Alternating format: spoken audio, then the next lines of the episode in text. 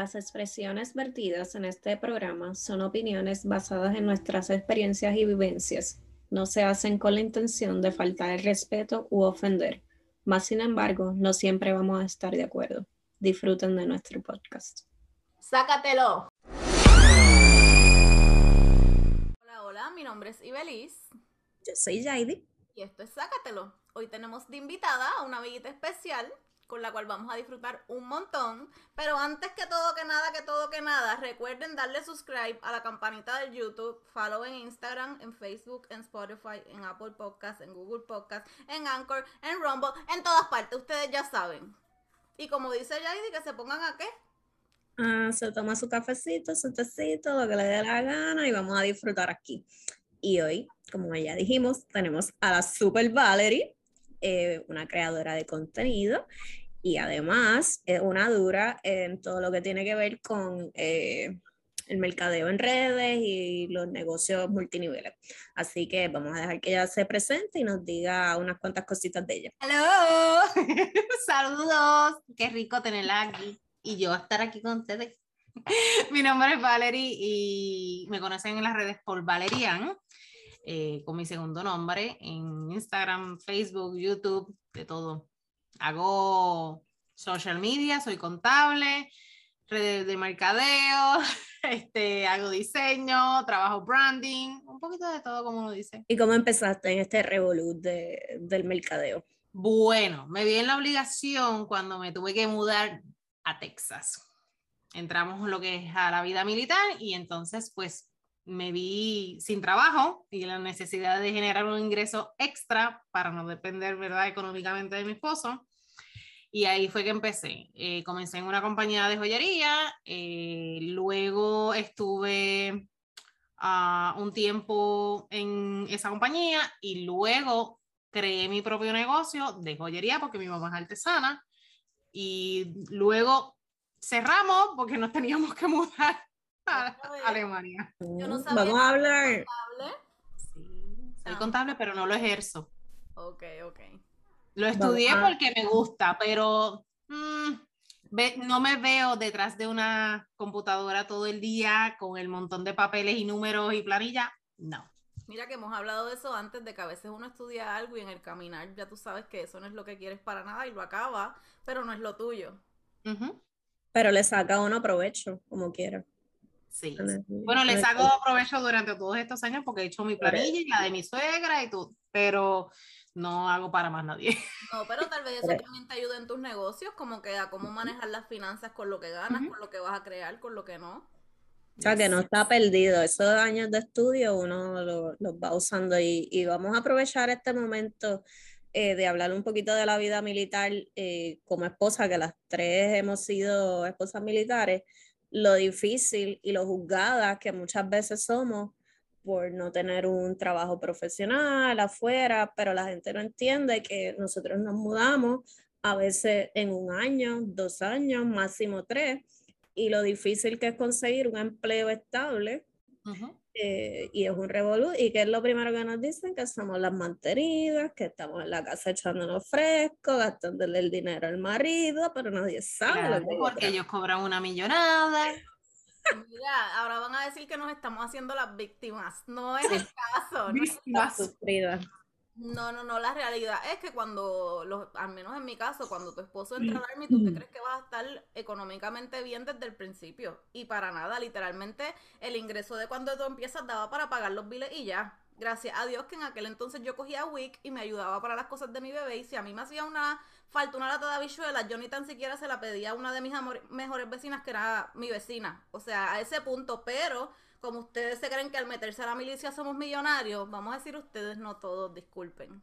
Eh, no, no es la realidad, no somos millonarias, da para pagar los biles versus que maybe cuando estábamos en Puerto Rico no era suficiente ni para eso. Esa es la diferencia. Y hay muchos militares que aún así, y subiendo de rango, como le dicen, se le va todo en biles o hay muchos que tienen este problemas de alcoholismo, de drogas, de que explotan chavos y siempre están pelados cheque a cheque con todo y que vayan cobrando más. No se crean que porque ellos son militares es porque tienen el banco virado. la mayoría de los militares vive cheque a cheque. Es la realidad, es como un trabajo normal, es la realidad. Y no es que, ah, me aumentaron y son mil dólares lo que te aumentan en cada. No, es que son como 10, 20 pesitos, no es tanto. O sea, no, y que... cada vez que tú te mudas, que la gente no lo considera, pero cada vez que tú te mudas, tú tienes que buscar un nuevo lugar y ese lugar te va a pedir fianza. Y tú básicamente tienes que tener mínimo por ejemplo, ahora que nosotros vamos para Georgia, una casucha, porque ahora mismo las casas están al garete. Para tener una casucha, tengo que tener 5 mil dólares cash es disponible para yo poder pagar fianza y ese primer mes. Entonces la gente no considera eso. Cuando tú llegas ahora mismo, yo no voy a tener eh, trastes para cocinar, no voy a tener esto, papel de baño, así que hay que hacer una compra completa, nueva, que son gastos continuamente. No, y la gente cuando llega usualmente a las bases, a veces la gente piensa, ah, pero ellos viven en la base, le pagan la casa. Hay veces que no hay ni espacio en esas casas y tú te tienes que quedar en un hotel, en un Airbnb, en una casucha. a mí, que me toca mudarme para Oklahoma y me dijeron, la lista de espera está de 7 a 8 meses. ¿Cómo? Sí. sí, porque hay bases que casi todo el mundo quiere vivir dentro por esto mismo de las casas y entonces las casas que hay son horrorosas, a veces las bases, a veces no, casi la mayoría de las bases están metidas en unos cucuruchos que están en medio de la nada. Hay muchas áreas que tienen cucarachas, que tienen molds, que son casas bien viejas que uno la va limpiando, la va arreglando y la va ajustando, ok, pero tú no llegas a una mansión a vivir, eso está bien errado. Y eso como quien dice, te lo sacan de tu cheque, tú igual tienes que pagar luz, tienes que pagar agua, tú tienes que pagar cosas, no es que, ah, la linda, llegué yo, la, la princesa Diana. Y los seguros, los seguros, hay que pagar seguro de casa, seguro de carro, si yo que tengo perros, tengo, pagamos un seguro de perros por si acaso pasa algo, porque uno nunca sabe, es un, un revolú mental cada vez que hay una mudanza. A eso iba, que no estamos contando con la parte mental de que tú estás cambia que cambia de sitio y a veces un sitio que tú no te gusta, no te gusta el ambiente, no te gusta donde vives, es un sitio racista o es un sitio súper caro y tú vives en una depresión en lo que tú te acostumbras o en lo que esperas los años que te toquen para mudarte para otro lado con suerte si no te dejan ahí. Es un juego mental súper fuerte. Y por ejemplo, personas que son enfermeras, ok, eh, puedes empezar a trabajar, pero tu licencia de Puerto Rico no te va a servir en Texas, o tienes que empezar ese procedimiento que no es fácil, toma tiempo, a veces hasta un año hacer el revolú y ya el próximo año te tienes que ir. O las maestras, la licencia igual no es la misma. Eh, Yo de contable. Igual mi, lo contable. Mi bachillerato no me cuenta en, Estados Unidos, tengo que coger una certificación adicional y todas las cosas. Entonces, cuando tú vienes a ver, realmente vale la pena pasar todo ese proceso. Hay veces que sí, porque si lo vas a ejercer durante cuchuchum, cuchuchum, pues no hay problema. Pero si no lo vas a ejercer, pues no vale la pena. Y eso sin contar eh, la situación emocional y la inestabilidad para los hijos. Hay muchos que se acostumbran, pero hay muchos que están cada año, cada año que cambian de escuela, cambian de vecinos, cambian de amiguitos, dejan todo y eso es parte de su crecimiento.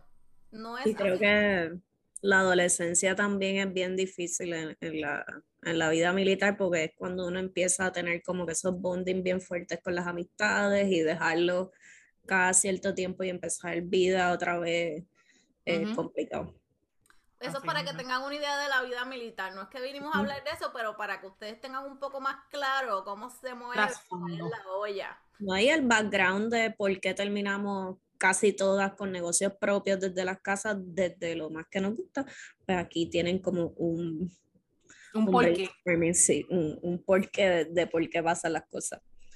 Entonces, estabas en la compañía, te mudaste, empezaste en otra compañía eh, ¿Qué ha sido el mayor aprendizaje de, todas las compañías que has estado? ¿Cuál ha sido el que te dice, esta cosita, eh, eh, si lo haces, te funciona para, para los negocios multiniveles? Conectar con la gente, es lo primero. Tienes que conectar con la gente, conocer o sea, ¿cuál es la necesidad de tu público? Porque, por ejemplo, tú puedes tener una compañía de productos, ok, en base a esos productos, si son, digamos, skincare, pues entonces, ¿cuál es la necesidad del cliente que está afuera? Tengo piel grasa, tengo acné, tengo piel reseca, pues entonces tú tienes que cubrir necesidades de lo que tienen esos clientes. porque no es como yo venderte un producto por vendértelo, porque no va a funcionar si no, no cubro la necesidad que tú tienes. Igual que eh, joyería, pues entonces, ¿por qué estás vendiendo la joyería? ¿Cuál es la necesidad? Pues un cumpleaños, un aniversario, eh, día de madre, todo depende de la necesidad del público. Eh, lo más que yo recomiendo es conectar, porque en base a la conexión tú creas ese, esa alianza con la gente, creas e, esa, esa relación y te permite que, en mi caso, donde quiera que te mudes, a compañía, si sea la conchina, o que vendas un eh, iglú, te lo compran o la gente te sigue. Y eso es lo importante, conectar con la gente. ¿Hay algún truco o tips o cosas que tú uses para eso, para lograr conectar con más gente? Primero, ser uno mismo. Es lo primero. No, tú puedes estar en cualquier multinivel y hay mil gente que va a vender lo mismo, pero es que tú te vas a diferenciar por ser tú. Es lo primero. Eh, otra cosa es eh, la sinceridad con, con, la que te expreses o conectes con la gente, que, que puedas ser sincero con todo el mundo, ser tú mismo. Yo creo que también que te guste lo que estás vendiendo. Pues yo no sé, pero yo a ti te, yo te visualizo siempre con la joyería. No importa si tú vendes este otra cosa, como que siempre te he visto con... Digo, esta niña eh, nació para vender estos prendas y cosas, porque ya, no sé si porque la primera vez que te conocí, eso era lo que estabas vendiendo, pero ya yo te conecté con las prendas y, y ya. Es que a mí me gusta. Cuando estuve en la otra compañía, cuando llegué aquí a Alemania, estuve con otra compañía que era de productos. Y sí me gustan, pero no soy el tipo de persona que está, voy a ser sincera, no me maquillo todo el tiempo, no soy de maquillarme la realidad. Esto es porque estoy aquí, pero no soy de maquillarme. Apenas me peino porque me lavo la cabeza y sigo andando. Entonces, como que si, si era producto del producto, que es una de las cualidades que tú tienes que tener cuando estás en un multinivel o una red de mercadeo, ser producto del producto y creer en tus productos. Pues sí, yo creía, pero como yo doy el ejemplo, si yo no me maquillo, si a duras penas hacía una rutina de skincare o simplemente no puedo decir, ay, me, me, peino todos los días porque no es la realidad, simplemente me paso el cepillo hoy y puede pasar dos días y me lavo la cabeza y vuelvo y hago lo mismo. O sea, es que imagínense yo vendiendo productos para el pelo. O sea, mire, gente, yo no me peino. Yo tampoco me maquillo. A mí no me van a comprar ni, ni un pote de champú ni de de nada. Yo quizás pueda vender cositas de, de, cocina y eso, pero bendito Dios. no se ponga a vender cosas que usted no usa. Cosas para rebajar cuando hello, yo soy que tengo mi Instagram full de comida, que nada de dieta son. Imagínate. Mira, ¿Te imaginas ahí vendiendo Herbalife? Yo me no, voy a poner a vender pan, lo que pasa es que no lo sé hacer.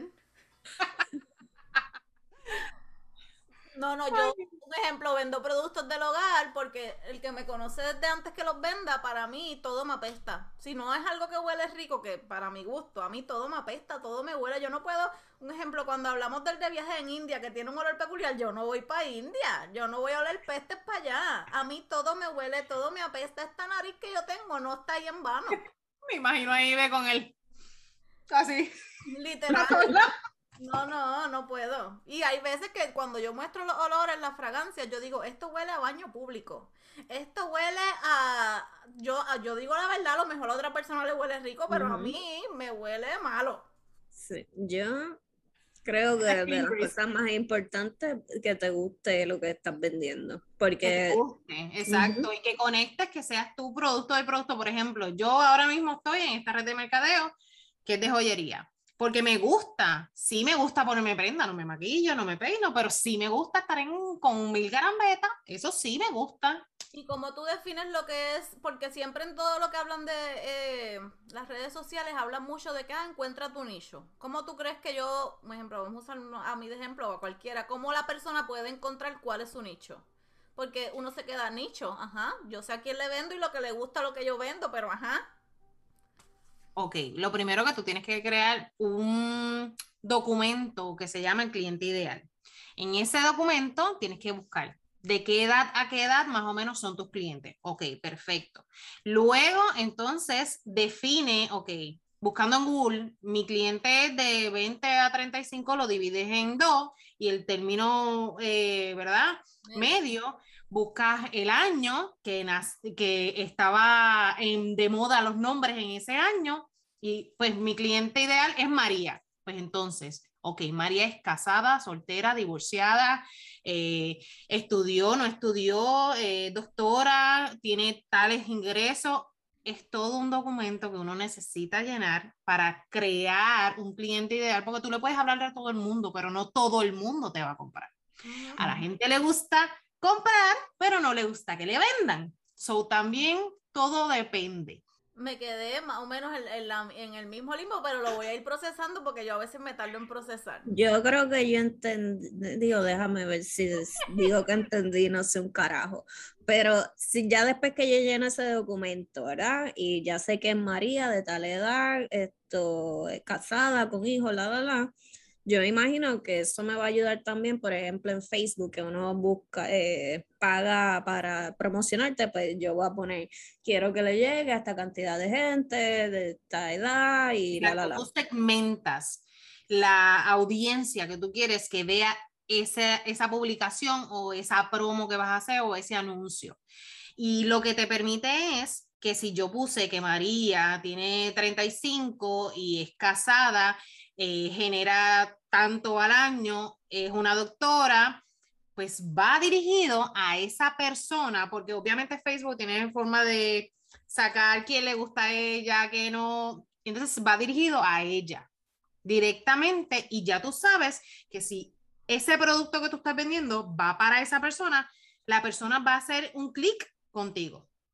No, y que también yo creo que tiene que ver con el ingreso mucho, porque un ejemplo, yo no puedo coger mis difusores que valen 160 dólares y ofrecérselo por ojo de nariz a mis clientes, porque lo más que compran son cosas de 6, 20, 30 dólares. No me van a comprar algo de 160 que yo te estoy metiendo por ojo de nariz. ¿Qué cosas no debes de hacer? Mensajes en frío, por favor. Y a esto me refiero yo enviarle sin conocer a Ibelis un mensaje diciéndole, hola Ibelis, mi nombre es Valerie, yo soy eh, consultora de tal compañía y me gustaría que estuvieras en mi compañía. Eh, estos son los eh, de inicio y por ahí, por ahí, por ahí. Y, Ibelis dice, ¿y quién rayetes tú eres? ¿De dónde rayos saliste? Y es como que yo soy bien sincera, yo los dejo en visto y adiós, buenas noches.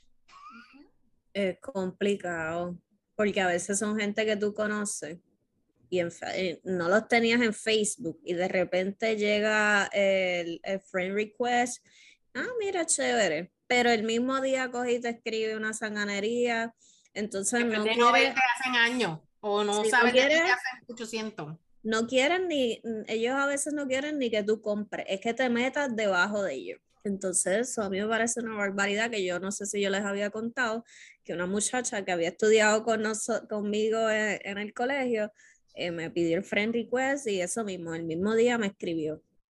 Y me está preguntando cómo estoy, que dónde estoy, la, la, la. Y le estoy diciendo y me dice, ah, o sea, que eres esposa militar, no estás haciendo nada. Y era como que una cosa que me entró un fuego. ¡Fuego! Ya di que lo procesa poco a poco lentamente, le calentó. Sí, ese día eh, me, me dio como un puño en la cara. Y no hagan eso, no hagan eso, gente. porque sabes que no le escribí más.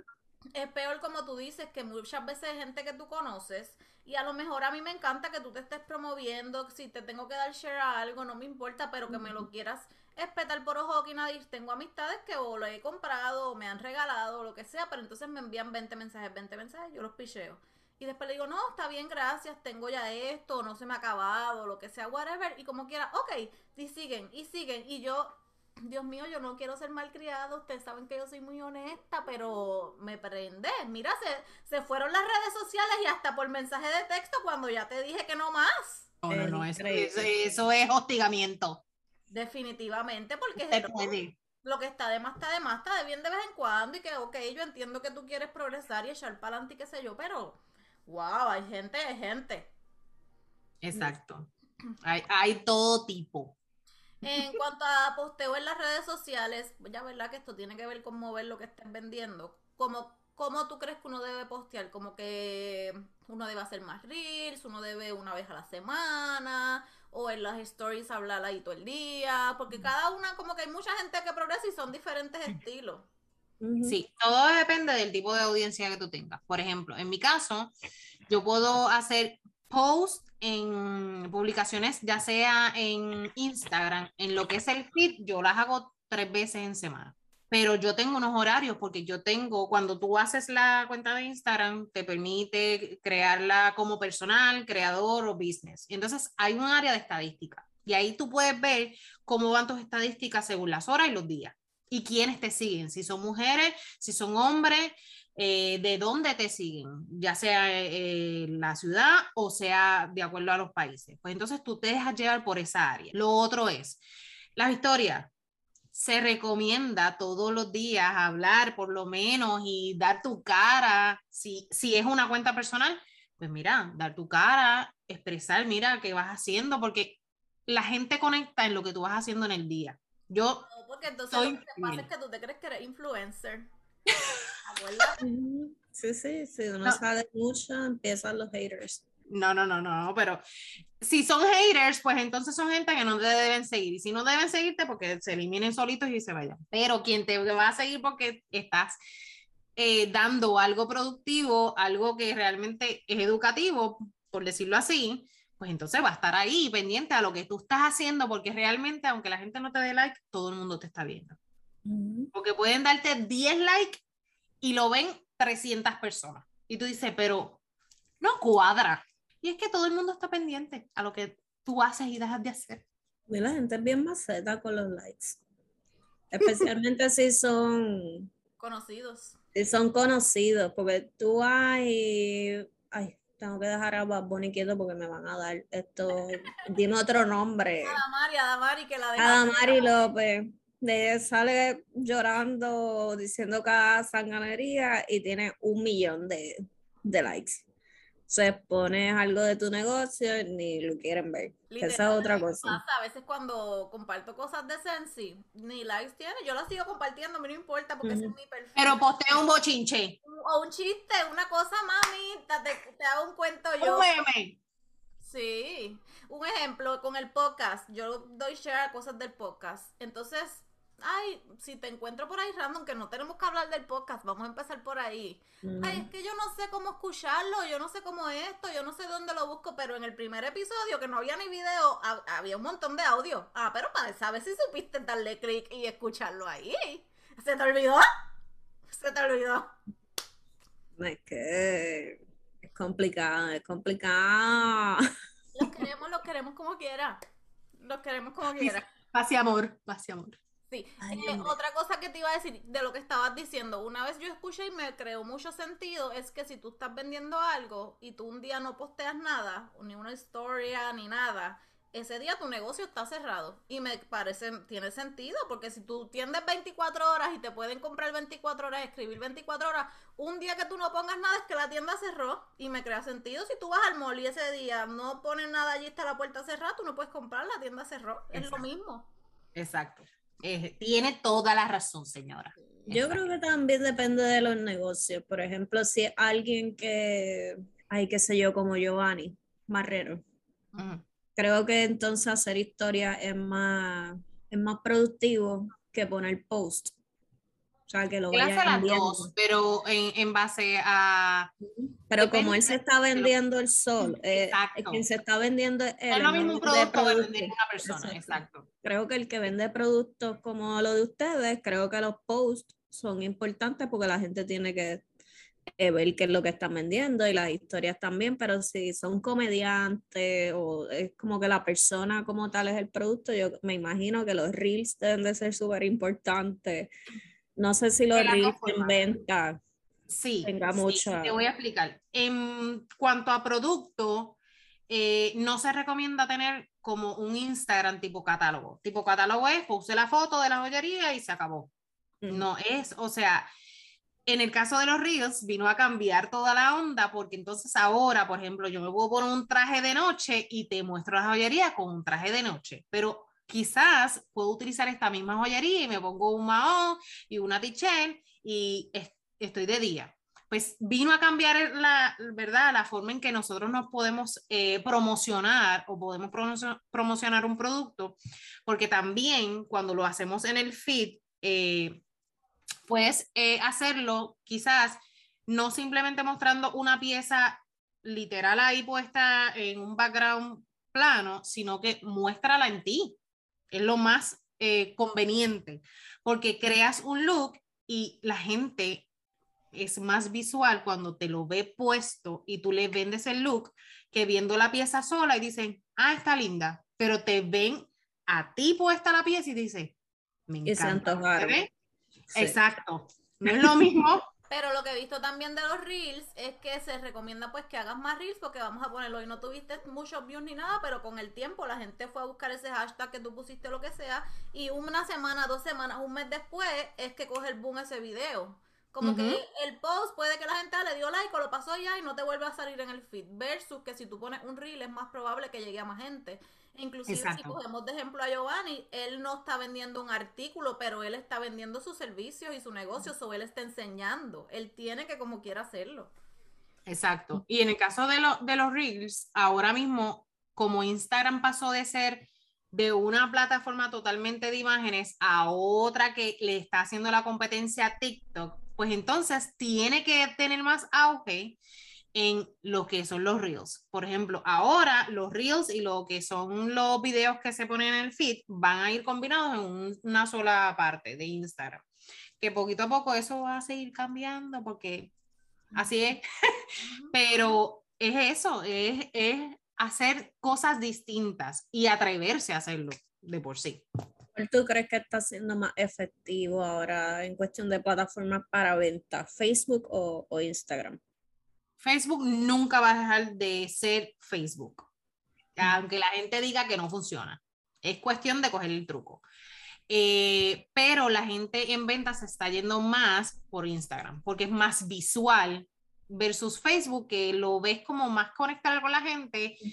Y en mi caso, yo lo digo, eh, yo miro así, rápido, porque hay muchas cosas de noticias, hay mucho bochinche y no, mientras que Instagram es más visual, ves la pieza o ves el producto, ves a, a esta persona maquillándose, es mucho más rápido, más interactivo. Porque ha ido como que evolucionando, porque antes literalmente todas las ventas se hacían en Facebook. Y ya después eh, Instagram era como para los nerds que eran fotos, o sea, que era todo como de más artístico. ahora no, ahora ha ido evolucionando y también es de venta. Yo creo que depende de quién te compre más, porque un ejemplo, a mí me encanta Instagram, pero lo que yo vendo lo vendo más en Facebook.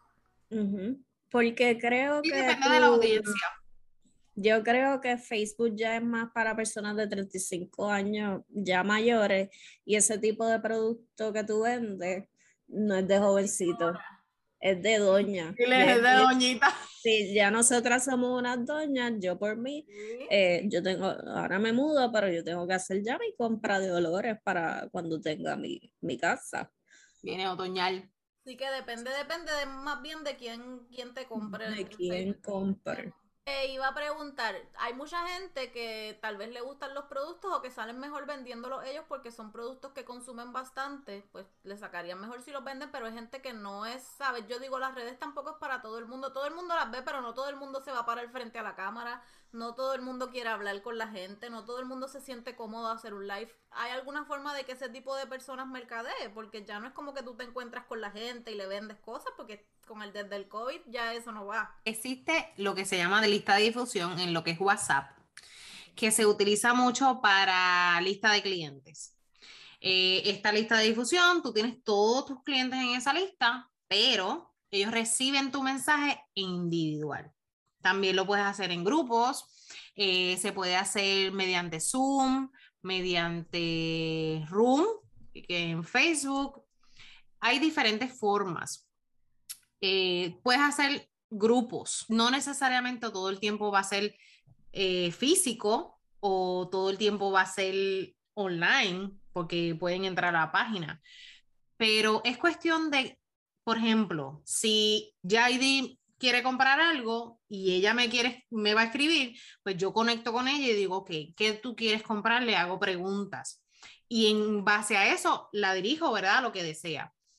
Pero todo depende. Con la pandemia sí se eh, minimizó o se redujo a casi nada y por eso las redes sociales fueron como el boom para todo lo que son los multiniveles y las redes de mercadeo. Pero poquito a poco uno va cayendo en tiempo, pero lo que se ha estado utilizando es que además de las redes se hace un Zoom, por ejemplo, tipo Party eh, o Room, y se puede mercadear un poquito más de esa forma. Oye, sí, lo de los, los paris esos que hacen, eh, que yo hice uno de Pamper Chef, eso está chévere porque entonces son varios días, hacen jueguitos y no tienes, o sea, interactúas con la gente, pero no tienes que poner tu cara ahí. Exacto, porque en ese caso fue un grupo. Entonces, quien trabaja el grupo es la consultora y tú eres el host de, de ese party. So, ahí es muy distinto a quizás estar presencial en una fiesta que quizás tienes que poner tu cara, presentarte y hacer diferentes cosas. Yo creo que otra idea sería, por ejemplo, si estás vendiendo ropa, búscate a alguien, no tienes que salir tú, pero buscas, qué sé yo, una prima, una amiga y le, le zumba la ropa y que ella modele y puede también como que usar a, a otra gente, no necesariamente tienes que ser tú. Exacto, Exacto, puedes utilizar a otra persona, no, no, necesariamente tienes que utilizar tu cara si no te gusta. Y otra cosa es perderle el miedo, porque realmente eh, si es tu negocio, vas a tener que perderle el miedo en algún momento. Y yo recomiendo practicarlo. Mira, crea un libreto, practícalo. Y no es que tienes que ser, hola, mi nombre es tal. No, trata de ser fluida y, y ser tú, porque ¿cuántos live yo no hago y meto la pata?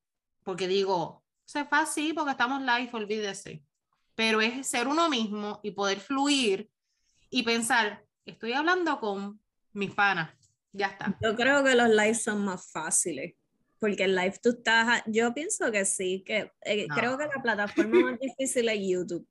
Voy a poner allá y hacer los lives de Sácatela. Yo creo, sí, porque el live es como esto que estamos haciendo ahora. Pero estás sola. sí, pero eh, hay otras personas, lo que te quiero decir. Pero ellos no están hablando, ellos no están hablando, pero te están escribiendo. Exacto, pero Hay entonces interacción. El problema es, el problema es, y lo digo porque mi problema es que me da pavor los live, pero los hago porque digo, voy a meter la pata y olvídate, soy yo, voy a meter la pata como sea.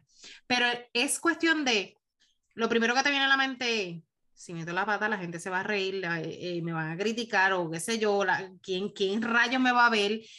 Y si no me ven, porque eso es otro revolú, eh, estoy conectada, no tengo nadie conectado, nadie me está viendo, ¿y para qué me conecto entonces? Y yo digo, no, espérate. Lo primero es, entra al live, preséntate, empieza a presentar tu producto o lo que estás haciendo. ¿Te ven tres? Perfecto. ¿No te ve nadie? Perfecto, porque al final y al cabo puedes dejar el video ahí y después la gente se va a conectar y te va a ver. Y en alguien va a empezar a interactuar, le va a interesar y va a conectar.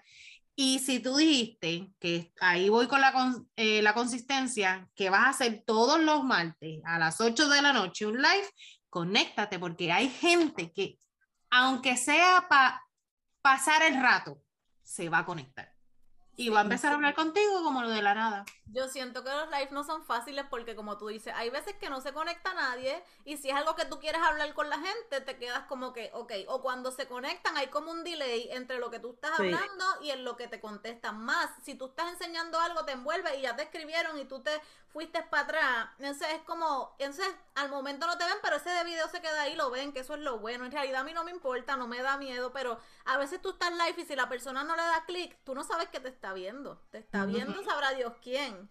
Y es como que esa, estoy aquí como una pendanga esperando para entonces enseñarnos. Uno tiene que seguir hablando ahí. Que y que uno siente que está haciendo un monólogo, literal, porque eres tú sola.